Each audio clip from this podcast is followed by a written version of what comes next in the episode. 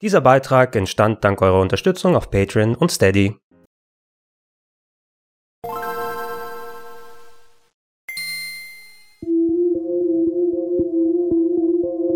Schönen guten Tag und herzlich willkommen auf rpgheaven.de zu Gregor testet Tales of Symphonia Remastered auf der PlayStation 5.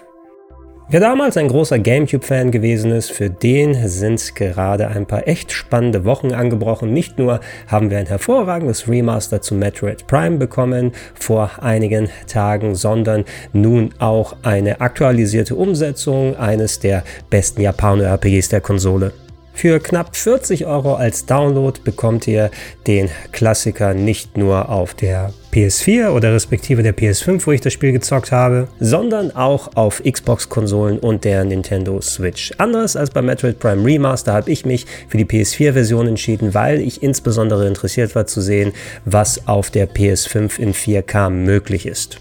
Bevor wir nun in die konkrete Besprechung der Neuauflage gehen, ein paar Worte zu dem Spiel an sich, als auch meine ziemlich umfangreiche Vergangenheit, wenn ich es jetzt äh, rückwirkend betrachte. Ich selber hatte mir damals Tales of Symphonia importiert für meinen GameCube in der US-Version. Ich hatte auch schon etliche Teile der langlebigen Rollenspielserie von Namco, unter anderem auf der PlayStation 1 gespielt und immer wieder mal auch bei ähm, ja, Neuauflagen, Sequels und anderweitigen Spielen aus der Serie gerne zugegriffen. Aber Symphonia hatte schon einen gewissen Platz in meinem Herzen. Einerseits, weil es gameplay-technisch echt cool gewesen ist mit seinem Action-RPG-Kampfsystem, mit doch ganz nettem Dungeon-Design, sympathischen Charakteren, durchaus auch einer spannenden Story. Und für GameCube-Verhältnisse sah es damals auch noch ziemlich cool aus mit seinem Cell-Shading-Stil und äh, ja, der guten Vertonung, als auch der wirklich äh, ins Gehör gehenden Musik.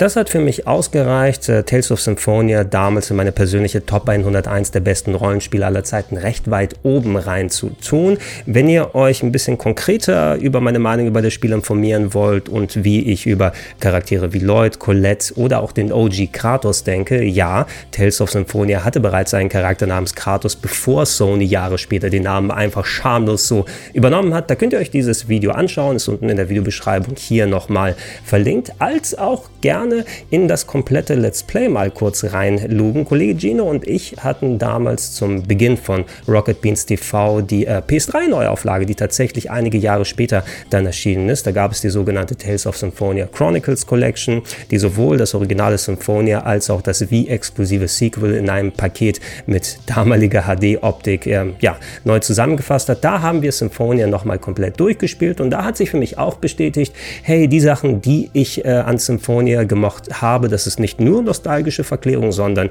ich mochte weiterhin die Figuren und wie das grundsätzlich funktioniert. Man hat gemerkt, so in Sachen Balancing und was das Kampfsystem angeht, äh, da haben spätere Tales-Titel noch ähm, ordentlich an der ähm, ja, Qualitätsschraube gedreht und alles nochmal verbessert und verfeinert, sodass so ein bisschen der Zahn der Zeit daran genagt hatte. Aber nichtsdestotrotz, auch damals hatte ich echt viel Spaß damit. Na, jetzt sag, kommt's. sag es. Kommt's. Kratos! Yes! Der einzig wahre Kratos. Kratos.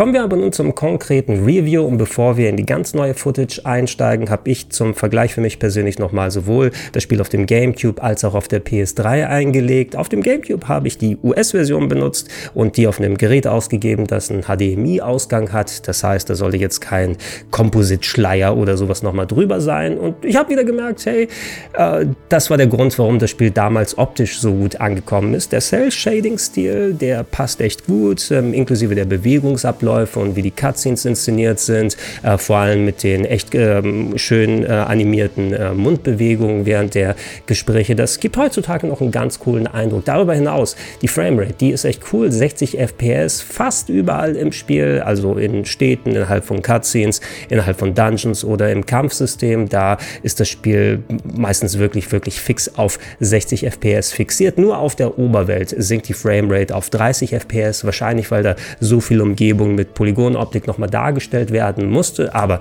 das ist nur ein Tropfen auf dem heißen Stein, das wiegt da nicht so viel, äh, finde ich. Was so ein bisschen extremer jetzt rüberkommt, das hatte ich quasi schon verdrängt innerhalb der letzten Jahrzehnte, ist, dass da ein relativ starker Unschärfefilter auf dem Bild drauf ist, der wahrscheinlich dafür sorgen sollte, dass da mehr Tiefenwirkung entsteht. Und das passiert auch in einigen Szenen, aber es wirkt ein bisschen, ähm, ja, fast willkürlich, welcher Bereich des Schirms mal mehr ähm, unscharf ist und welcher ein bisschen schärfer und fokussiert ist.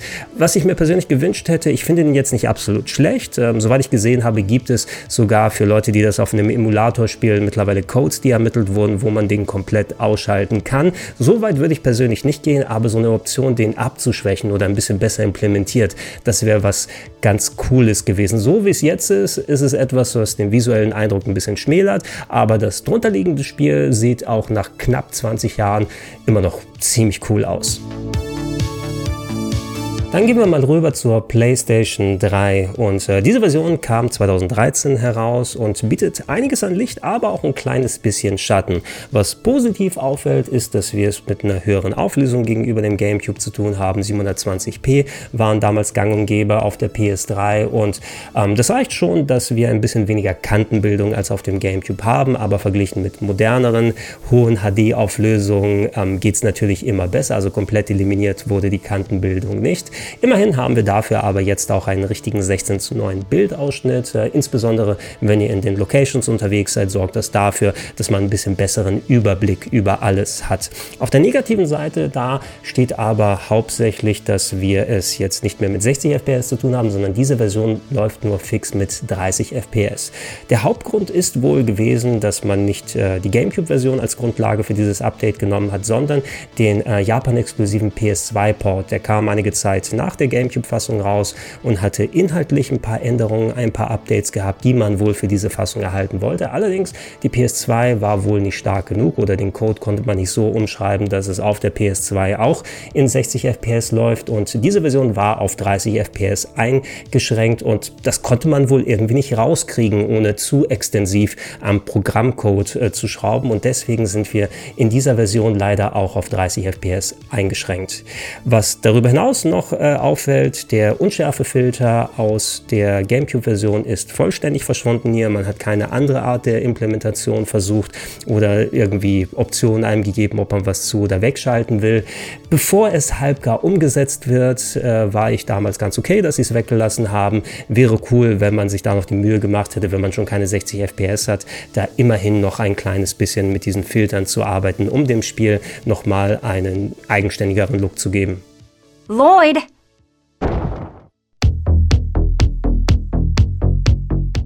Damit wären wir bei der neuen Remastered-Version angekommen und da muss ich sagen, in technischer Hinsicht bin ich doch ein bisschen ernüchtert. Ähm, gehen wir gleich im Detail drauf ein. Was das Spiel selber angeht, kann ich Entwarnung geben. Also in der Hinsicht, äh, es basiert wohl auf dem PS3-Update, was wir bekommen haben. Und das heißt, du hast grundsätzlich, was drunter liegt, das Spiel, wie es damals gewesen ist und es spielt sich gut. Man hat echt das flotte Gameplay, das Kampfsystem geht weiterhin gut von der Hand. Also ich hatte jetzt wieder einen schönen Flow, in dem ich gleich direkt reingekommen bin und die ersten Stunden haben sich quasi wieder wie von allein alleine weggespielt. Was ich jetzt nicht gesehen habe, ist, ob da noch mal darüber hinaus inhaltliche Updates gekommen sind.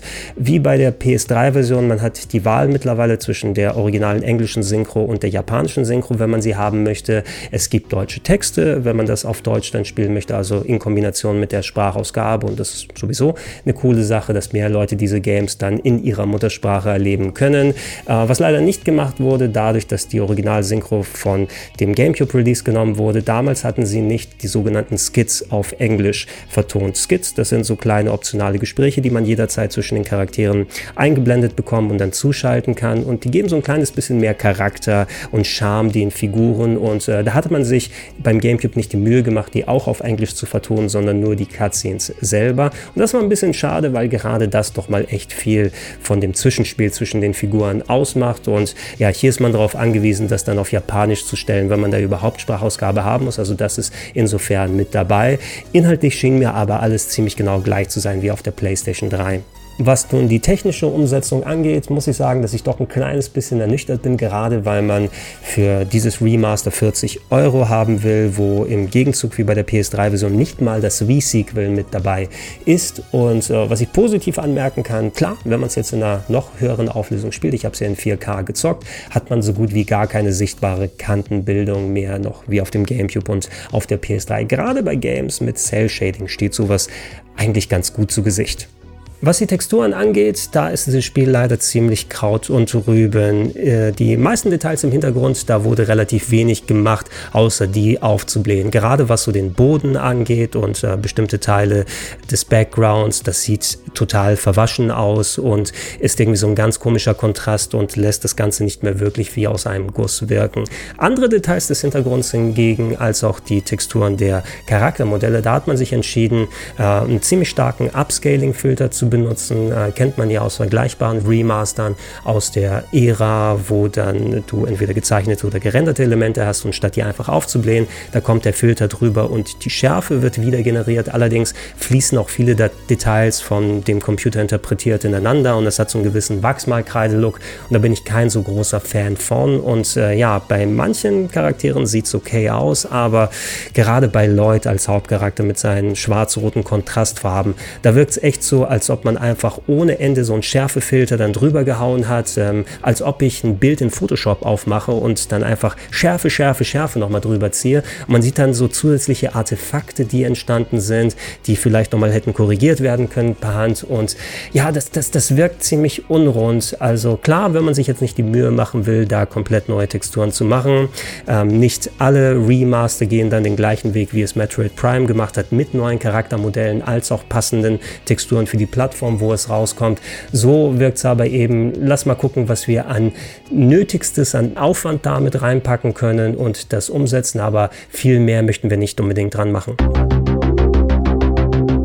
Zu guter Letzt, und äh, den Punkt wollen wir natürlich nicht unterschlagen, aber ihr habt es auch schon an der bisherigen Footage vom Remaster gesehen. Es läuft leider auch nur mit fixen 30 FPS. Von 60 ist hier nichts zu sehen, was mich bestärkt in der Annahme, dass man sich hier wohl auf das PS3 Remaster als Vorlage konzentriert hat. Oder gegebenenfalls die PC-Version, die hatte ich auch schon kurz erwähnt, aber mit der habe ich keine Erfahrungen sammeln können. Ich meine, als es auf Steam rausgekommen ist, da gab es ähm, ein paar technische Probleme, die potenziell bis hierhin mit äh, sowohl sowohl offiziellen als auch Fan-Patches ausgemerzt sein könnten. Und äh, ja, ich finde es echt schade, dass wenn man sich schon bei den Texturen vergleichsweise wenig Mühe gemacht hat oder ob man dann inhaltliche Sachen da nochmal hätte dran denken können, dass wenigstens nicht dafür gesorgt wurde, dass wir es wieder mit 60 FPS zu tun haben, denn sowohl die PS4 als auch die PS5, die Xbox. Und ich bin mir sicher auch bei der Switch-Version, für die wäre es technisch jetzt nicht so ein großes Problem gewesen, 60 FPS da rauszuholen, hätte für mich vielleicht die 40 Euro, die man für dieses Update haben möchte, dann eher mehr legitimiert, wenn ich äh, eine HD-Version jetzt offiziell mit 60 FPS spielen konnte. In Sachen PC-Version, ich habe nochmal geschaut, hier, ähm, da gibt es das aktuell, wo ich das Video hier aufnehme, im Discount für 9,99 Euro und das wirkt auf jeden Fall adäquater und legitimer, meine ich, als wenn man jetzt 40 Euro für das aktuelle Remaster von Tales of Symphonia ausgeben möchte. Vor allem, wenn ihr Switch-Besitzer seid, ich habe jetzt nicht die Switch-Version vom Remaster gesehen, aber da haben wir für den gleichen Preis mit Metroid Prime Remastered ja wirklich eine sehr sehr aufwendige Neuauflage bekommen, wo neue Texturen gemacht wurden, neue Modelle gemacht wurden, 60 FPS durchgehend, inhaltliche Sachen, neue Steuerungen, alles drum und dran und solche Features, die fehlen komplett eben hier im Remaster. Ich will euch ähm, die Vorfreude nicht allzu madig machen, denn wenn ihr Bock habt auf Symphonia, vielleicht noch gar nicht es bisher gespielt hat oder seit der GameCube-Ära, es ist weiterhin ein cooles Spiel und ähm, der Inhalt äh, rechtfertigt schon auf die eine oder andere Art die 40 Euro. Ich persönlich der andere Möglichkeiten Möglichkeiten hat und vor allem im Kontrast, äh, dass man eben auch günstiger auf anderen Plattformen wie auf dem PC da drankommt, würde es mir eher zweimal überlegen persönlich. Letzten Endes bin ich ganz froh, dass ich das Spiel auf den anderen Plattformen habe, sei es auf der PS3 oder auch insbesondere auf dem GameCube, wenn ich es nochmal zocken möchte. So, aber was meint ihr? Lohnt sich Symphonia für euch? Hättet ihr euch mehr erwartet oder ist es okay, dass man es hauptsächlich jetzt erstmal auf aktuellen Plattformen spielen kann? Eure Meinung unten in die Comments bleibt hier auf dem RPG Heaven für viele weitere Videos, ob Tests und Reviews wie das hier, ob Let's Plays, ob äh, anderweitige Geschichten, die hier passieren. Geht gerne auch auf äh, plauschangriff.de drauf, da sind Podcast-Versionen von vielen der Videos, wenn es passt, auch hier zusammengefasst und supportet mich gerne patreon.com slash rpgheaven oder steadyhaku.com slash slash rpgheaven. Das macht es mir möglich, solche Videos wie das hier weiterhin zu machen. Ich sage danke und tschüss!